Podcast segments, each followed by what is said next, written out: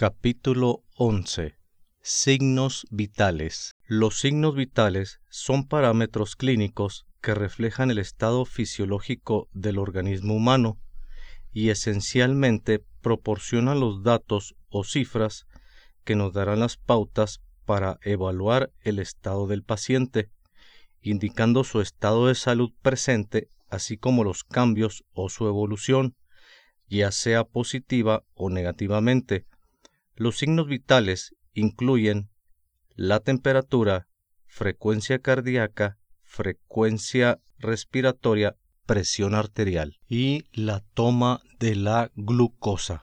La temperatura se refiere al grado de calor o de frío expresados en términos de una escala específica. La temperatura corporal representa un equilibrio entre el calor producido por el cuerpo y su pérdida. La temperatura normal del cuerpo de una persona varía dependiendo de su sexo, su actividad reciente, el consumo de alimentos y líquidos, la hora del día y en las mujeres varía dependiendo de la fase del ciclo menstrual en la que se encuentren. Además, en los bebés y en niños también podemos encontrar otro tipo de temperatura. Los parámetros de temperatura que se toman en cuenta para un adulto oscilan entre los 35 grados y los 37 grados, esto dependiendo de ciertos factores tales como la edad, la hora en que se mide la temperatura, el sexo o el clima en el que se encuentra el paciente, entre otro tipo de factores. De igual manera, una temperatura de 37.2 grados se considera aún normal, pero Ahora con la llegada del COVID-19 en algunos establecimientos para poder ingresar, la temperatura la están manejando en 37 grados. Si tú pasas de esos 37 grados, en muchas partes te niegan la entrada debido a que ya la están considerando rango alto o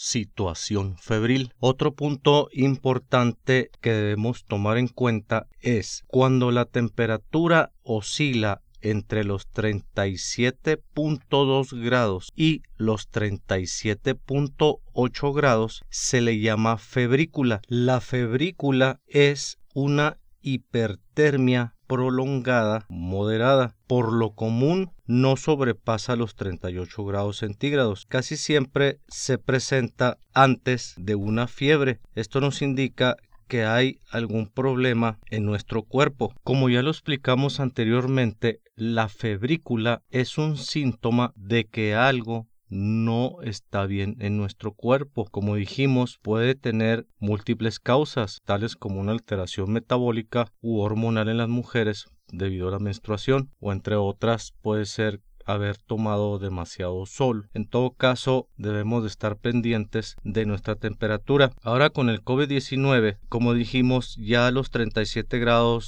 se están manejando como una temperatura que se tiene que tomar en cuenta, aunque no es el único ni necesariamente el síntoma más frecuente. Este nos puede dar una pista y como tal puede servir para orientarnos para ir a una consulta médica. Ahora hablaremos de los parámetros de la fiebre. Una elevación de la temperatura superior a 37.8 grados hasta 40.5 nos indica que existe una fiebre. La fiebre no es tan mala como muchas personas la definen. La fiebre no es mala, sino que es un síntoma de que nuestro cuerpo ha activado su sistema inmune para defendernos de virus o de bacterias que lo están atacando. Cuando tenemos una infección, el cuerpo produce más calor o fiebre para que nuestras defensas luchen contra ella. Le recordamos que el sistema inmune de nuestro cuerpo se activa mediante calor. Por lo tanto, la fiebre no es una enfermedad, le recordamos esto, sino que es una respuesta de nuestro cuerpo ante una infección u otra patología de mayor o menor trascendencia. Esto indica que es una defensa natural de nuestro organismo. Otra polémica que surgió recientemente con la llegada del COVID-19 es dónde se debe de tomar exactamente la temperatura. El mejor punto para tomar la temperatura es la zona axilar, ya que en zona oral, anal o enfrente nos puede dar una variación hasta de 0.4 o 0.5 grados. En su momento circuló por todas las redes sociales que el uso del termómetro infrarrojo te mataba las neuronas, causaba daños cerebrales, incluso que te causaba daños en las extremidades y tantas cosas. Todo esto es una información falsa. El termómetro infrarrojo fue creado para tomar la temperatura de una manera más rápida y no tocar al paciente antes de que el COVID-19 surgiera. Pero esto no indica que sea malo. Ahora, también salió otra información que la temperatura la estaban tomando sobre la muñeca o el antebrazo. Esa toma de temperatura no es confiable, ya que estos no son puntos indicados para la toma de la temperatura. Las mejores recomendaciones para bajar la temperatura corporal son un baño con agua fresca, mas no helada, la aplicación de paños húmedos sobre frente, estómago y la zona inguinal. Otra de las causas por las cuales podemos tener una elevación de la temperatura corporal es por la exposición al calor o al sol o estar en zonas húmedas y calientes. En estos casos, la temperatura puede elevarse hasta 40.5 grados y no indica que tengamos fiebre o alguna enfermedad. En estos casos, lo que debemos de hacer es retirar a la persona de la zona del calor y llevarla a un área fresca y con sombra y si podemos hay que hidratarla con agua o si tenemos a la mano sueros con electrolitos y de ser posible retiramos todas las prendas que se pueda y podemos irrigar a la persona con agua fresca recuerden no agua fría a continuación, te presentamos los rangos de temperatura aproximada según la edad. Recién nacidos hasta 6 semanas 38 grados.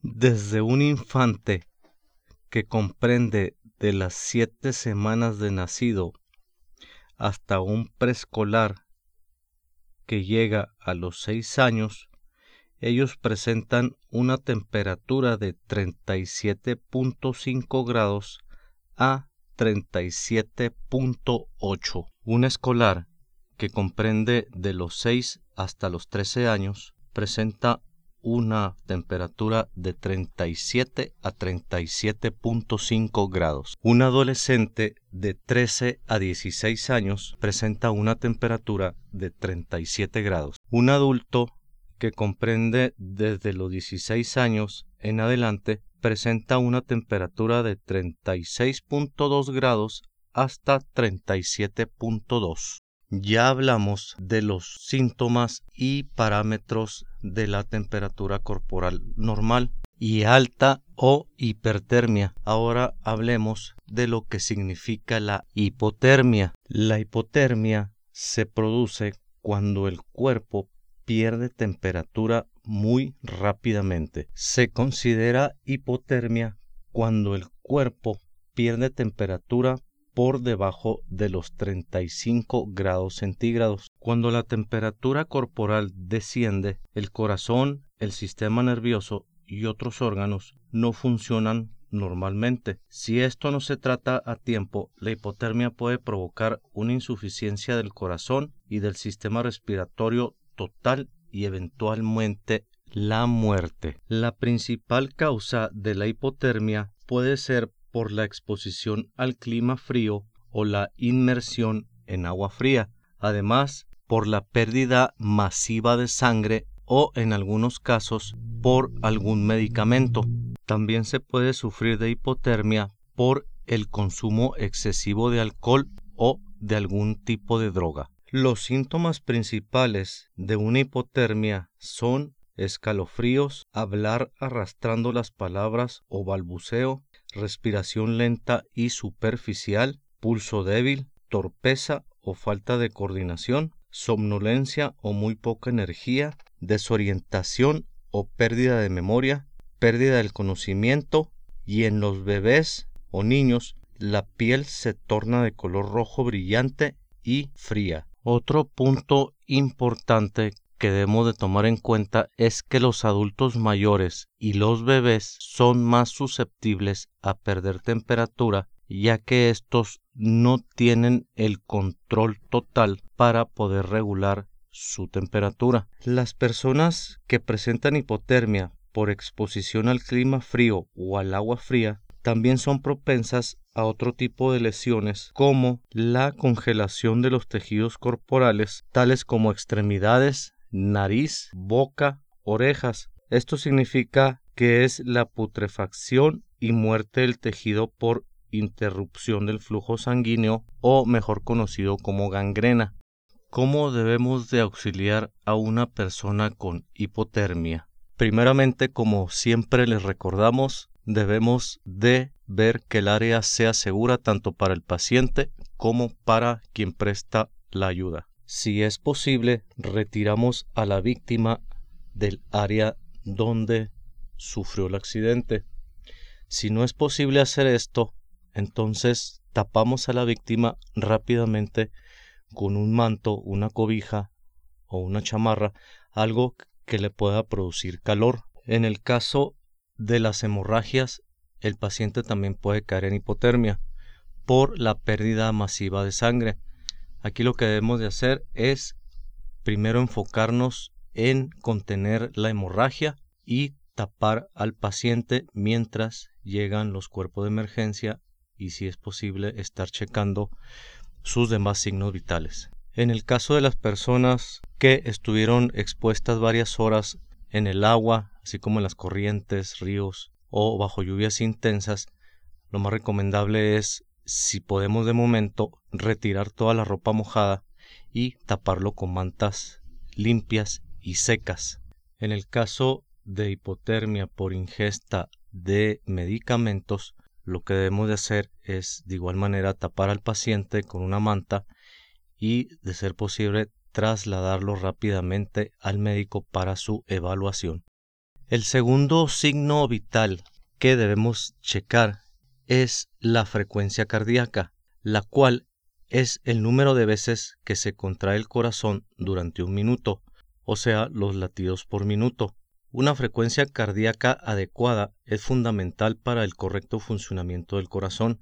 El rango normal de la frecuencia cardíaca en una persona adulta oscila entre los 60 y 100 latidos por minuto. La frecuencia cardíaca puede variar dependiendo si estamos en estado de reposo o en actividad física. Además, varía dependiendo de la edad de la persona, si presenta enfermedades tales como presión arterial, enfermedades del corazón, de los riñones, etc. Para obtener una guía detallada de los parámetros de las frecuencias cardíacas, pueden visitar la página oficial de la Asociación Americana del Corazón la American Heart Association o la AHA y ahí encontrarán los datos clínicos exactos. Además, pueden visitar las páginas oficiales de las Secretarías de Salud de cada país o también las páginas oficiales de las facultades de medicina, ya que ellos eh, suben información exacta de cómo es, cómo se mide y los parámetros exactos. Los puntos principales para poder tomar la frecuencia cardíaca de forma manual son el pulso carotídeo que es en ambos lados del cuello, justo donde se sitúa la arteria carótida. El otro pulso principal es sobre la muñeca o se le llama el pulso radial, el cual lo encontramos justo debajo de nuestro dedo pulgar sobre el área de la muñeca. Para medir la frecuencia cardíaca de forma manual, colocamos las puntas de los dedos índice y medio en la parte interna de la muñeca justo por debajo de la base del pulgar.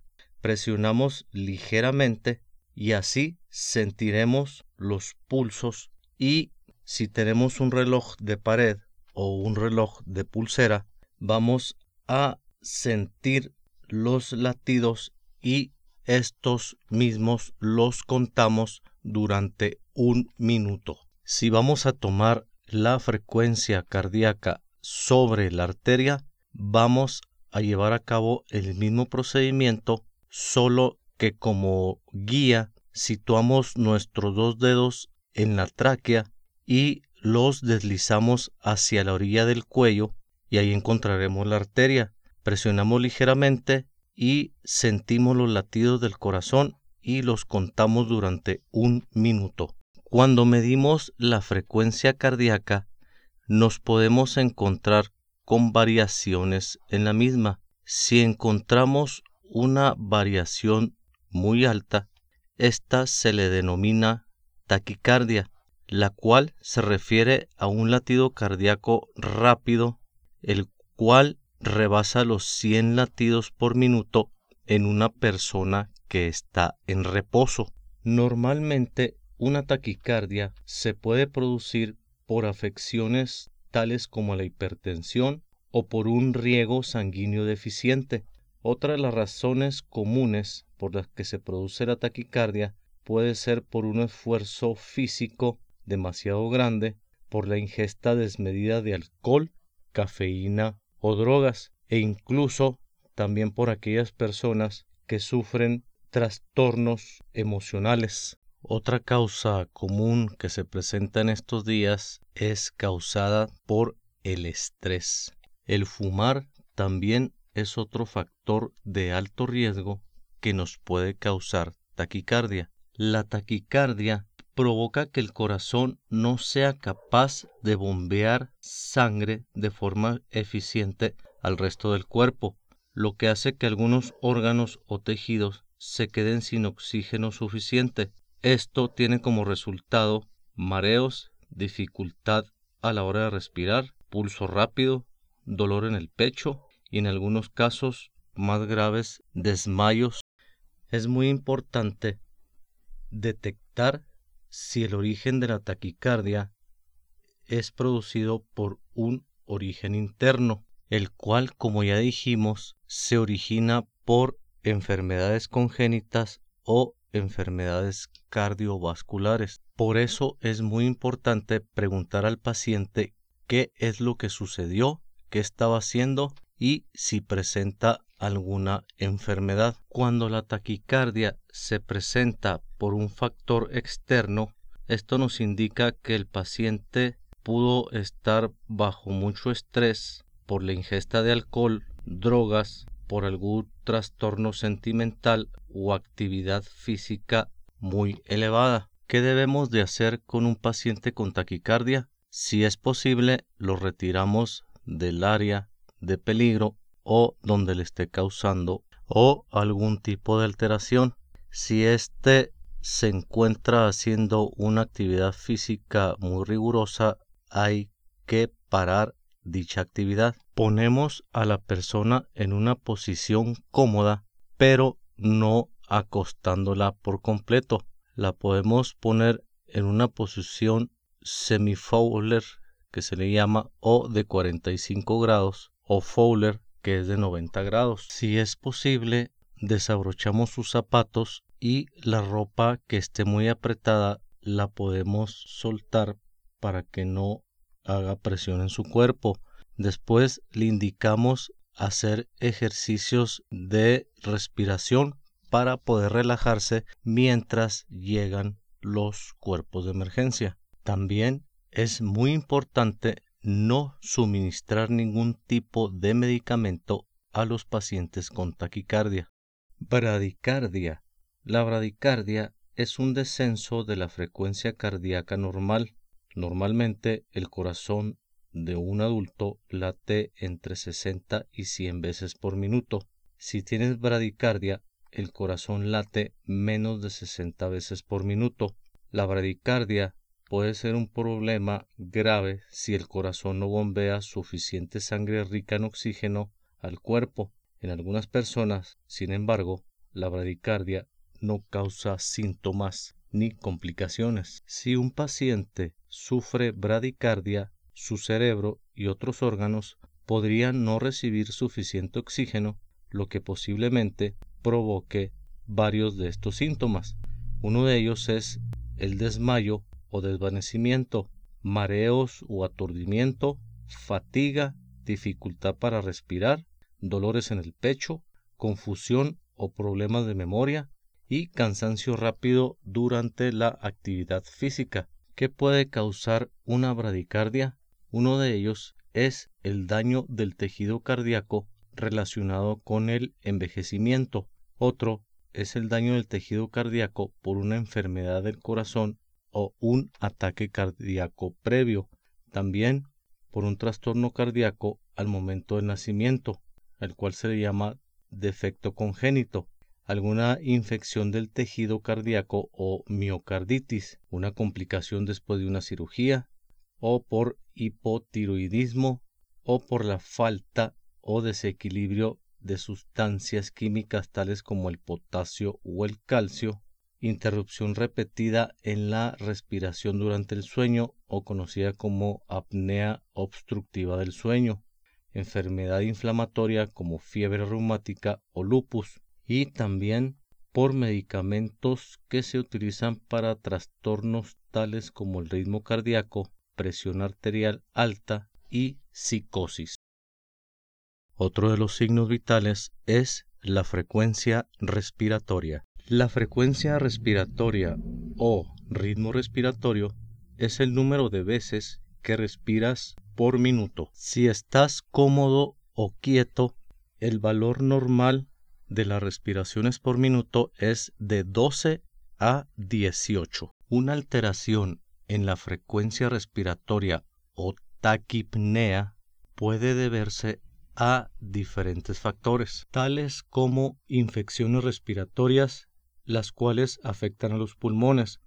Estas causan dificultad para respirar y aceleran el ritmo de la frecuencia respiratoria, principalmente si el paciente sufre de bronquitis o neumonía.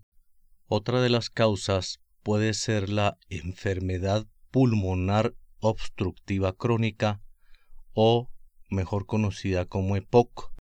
El EPOC es un grupo de enfermedades respiratorias, siendo las más comunes en estas el enfisema pulmonar y la bronquitis crónica, las cuales causan síntomas como falta de aire, tos y dificultades respiratorias. Esta enfermedad ocurre debido a una inflamación y una lesión de los pulmones causadas principalmente por el uso del cigarro que va destruyendo el tejido que forma las vías respiratorias. El asma también nos puede provocar taquipnea. Esta se caracteriza por la dificultad para respirar, sensación de falta de aire, sibilancias o silbidos en los pulmones, sensación de opresión en el pecho y esta puede ser desencadenada por factores alérgicos o factores genéticos. Otra causa también puede ser los trastornos de ansiedad o crisis nerviosas, las cuales pueden estar acompañadas por otros síntomas tales como el aumento de la frecuencia cardíaca, náuseas, sensación de miedo, temblores y dolor en el pecho. La bradipnea o respiración lenta se presenta cuando la persona tiene menos de 12 respiraciones por minuto. Los síntomas más evidentes de una bradipnea son aturdimiento, sensación de desmayo, mareos, fatiga crónica, dolores de cabeza, debilidad, confusión, mala coordinación, dolor en el pecho y problemas de memoria. ¿Qué puede causar una bradipnea? El consumo de alcohol, el consumo de varias drogas, incluyendo los opioides, la exposición a químicos industriales venenosos o niveles peligrosos de monóxido de carbono. También pueden influir varios medicamentos utilizados durante cirugías, tales como relajantes musculares, tratamientos analgésicos postoperatorios y anestésicos. Problemas con el corazón, tales como insuficiencia cardíaca o infección cardíaca. Los desequilibrios de electrolitos, los cuales incluyen potasio, sodio, magnesio, calcio, fosfato y cloruro. Si las proporciones de estos electrolitos bajan, pueden afectar en la sangre y los tejidos y el cuerpo no funciona como debería hacerlo normalmente.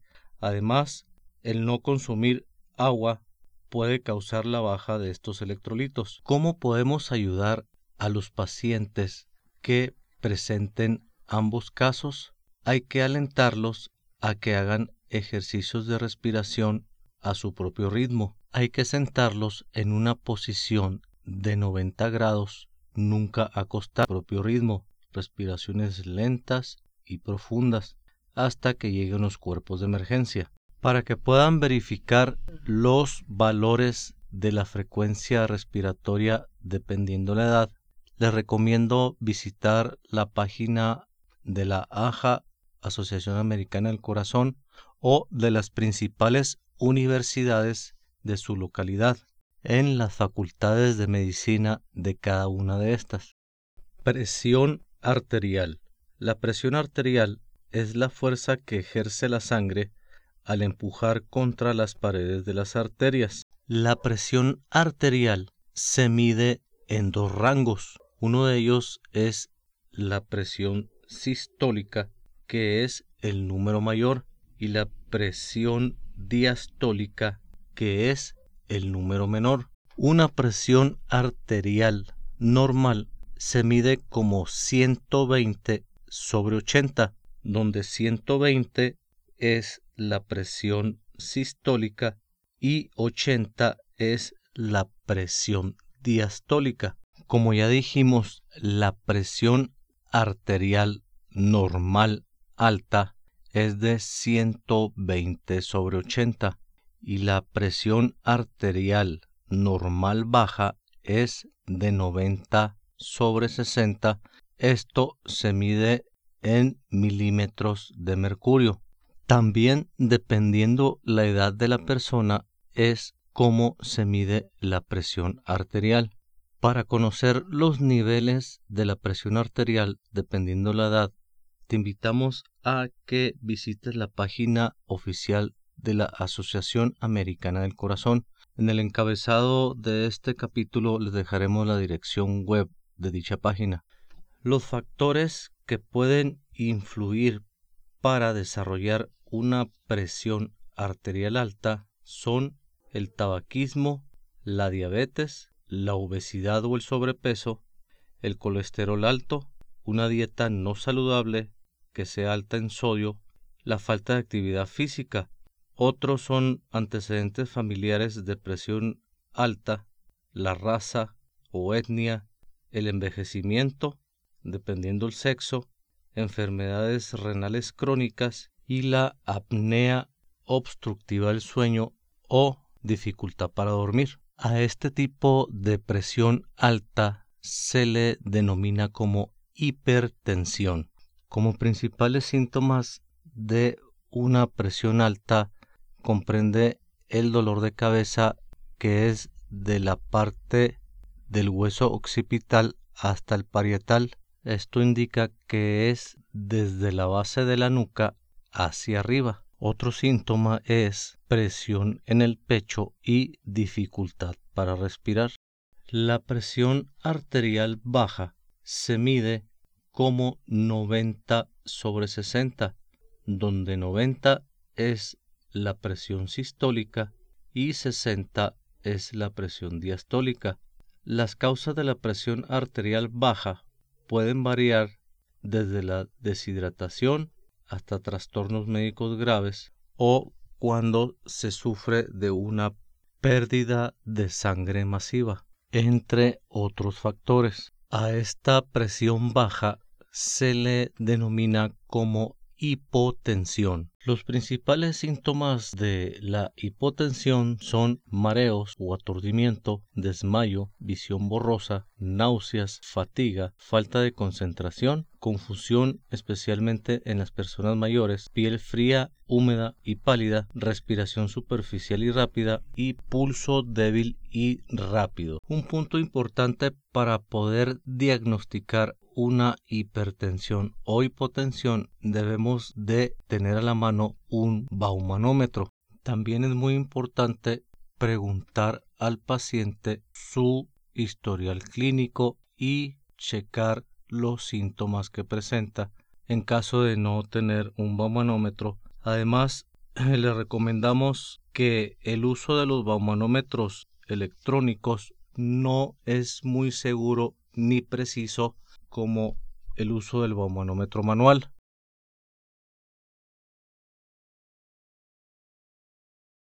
Otra recomendación que hacemos es que si encontramos un paciente con cualquiera de las dos presiones alteradas, lo mejor es trasladarlo o llamar al servicio médico de urgencias y nunca administrar ningún tipo de medicamento. El último signo vital a tomar es la glucometría, que es la medición de los niveles de glucosa en la sangre. Para esto utilizamos un instrumento llamado glucómetro. Así es como podemos conocer exactamente los niveles de una forma más rápida para poder tratar a un paciente. Aquí a los niveles de glucosa alta se le llaman hiperglucemia y al nivel bajo se le llama hipoglucemia. Si un paciente con diabetes no se inyecta la cantidad suficiente de insulina, puede caer en una crisis de hiperglucemia. La hipoglucemia también suele darse asociada a la diabetes, aunque podría ocurrir debido a un ayuno prolongado o a un problema metabólico más grave pero poco común. Basándonos en la actualización del 2021, según la OMS o la Organización Mundial de la Salud, los nuevos niveles de glucosa normales son entre 100 y 100 miligramos sobre decilitros.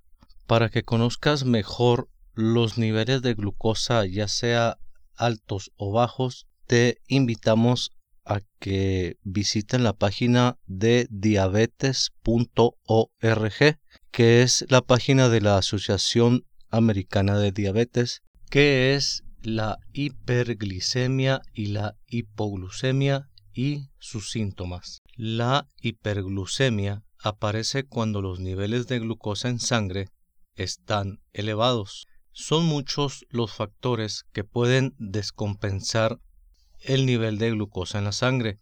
Entre los más frecuentes encontramos la falta de inyección de insulina o antidiabéticos orales para las personas que ya sufren de diabetes tipo 1 o 2, el aumento de la ingesta de carbohidratos en la dieta. Esto quiere decir para aquellos que consumen demasiadas grasas, azúcares, harinas, sales y todos los elementos que causan daño a nuestro cuerpo. No realizar ejercicios físicos suficientes. Esto es para aquellas personas que llevan una vida sedentaria en la cual no tienen ningún tipo de actividad física y siguen consumiendo todos los alimentos que nos pueden alterar el nivel de glucosa. También por la existencia de una enfermedad o situación que aumente las necesidades de insulina, por ejemplo, infecciones, traumatismos, intervenciones quirúrgicas, embarazo, entre otras. Los síntomas más comunes que se presentan ante la subida de la glucosa o hiperglucemia son el aumento de sed, aumento de la cantidad de orina o que vayas varias veces a orinar, el aumento del apetito y la pérdida de peso. Además, los pacientes que sufren de hiperglucemia también sufren de mala cicatrización de las heridas o mejor conocida como cicatrización queloide, las cuales no sanan en el tiempo que deben. Además sufren de prurito o picor, neuropatías, enfermedades coronarias o vasculopatías. Además se ve afectada la visión y también hay daño en el área renal. La hipoglucemia es una afección en la que el nivel de azúcar en la sangre es más bajo de lo normal. La hipoglucemia, al igual que la hiperglucemia, necesitan un tratamiento médico inmediato ya que si no es tratada a tiempo pueden causar daños irreversibles a la salud o inclusive la muerte. Los principales síntomas de la hipoglucemia pueden ser fatiga, piel pálida, temblores, ansiedad, sudoración fría, hambre, hormigueo o entumecimiento de los labios, la lengua o la mejilla, desorientación, comportamiento anormal, como ser incapaz de completar tareas de rutina, visión borrosa y pérdida del conocimiento. ¿Cómo podemos ayudar a un paciente que encontramos con hipoglucemia? Si el paciente aún está consciente y puede tragar, le podemos suministrar cuando mucho una media soda de Coca-Cola o un medio vaso. Si tenemos azúcar o miel, le podemos dar de 10 a 15 gramos, que vienen siendo unas dos o tres cucharaditas, en el caso de que el paciente pueda tragar. Cuando nos encontramos con casos donde el paciente está inconsciente, ahí ya es más difícil y tenemos que llamar a los sistemas de emergencia ya que ellos traen soluciones glucosadas las cuales son administradas vía intravenosa. También podemos darles de beber en el caso de que estén conscientes un jugo de fruta. Pero les recordamos que siempre lo más conveniente cuando nos encontramos con pacientes con hiperglucemia o hipoglucemia, lo más recomendable es siempre llamar a los sistemas de emergencia para que se les proporcione la atención debida. Esta es una explicación básica de cómo tomar los cinco signos vitales principales. Además, ya te dejamos explicado las causas y síntomas de dichos signos. También te recordamos, y es algo muy importante, como primeros respondientes o personas que llegamos al, lugar de la escena, nunca tratemos de hacer algo que no sabemos, ya que ponemos en peligro la vida del paciente. Siempre es muy importante, le seguimos recordando, llamar al número de emergencias de su localidad. También les recordamos que para que ustedes puedan obtener las cifras o rangos adecuados de los signos vitales según las edades, visiten las páginas oficiales de la Asociación Americana del Corazón o la AJA y la Asociación Americana del Diabetes, la ADA, Además, dependiendo del país donde te encuentres, puedes visitar las páginas oficiales de los sistemas o secretarías de salud y además te recomendamos visitar las páginas de las universidades en la Facultad de Medicina. Ellos te proporcionan los rangos y cifras actualizadas y las que deben de ser en cada paciente.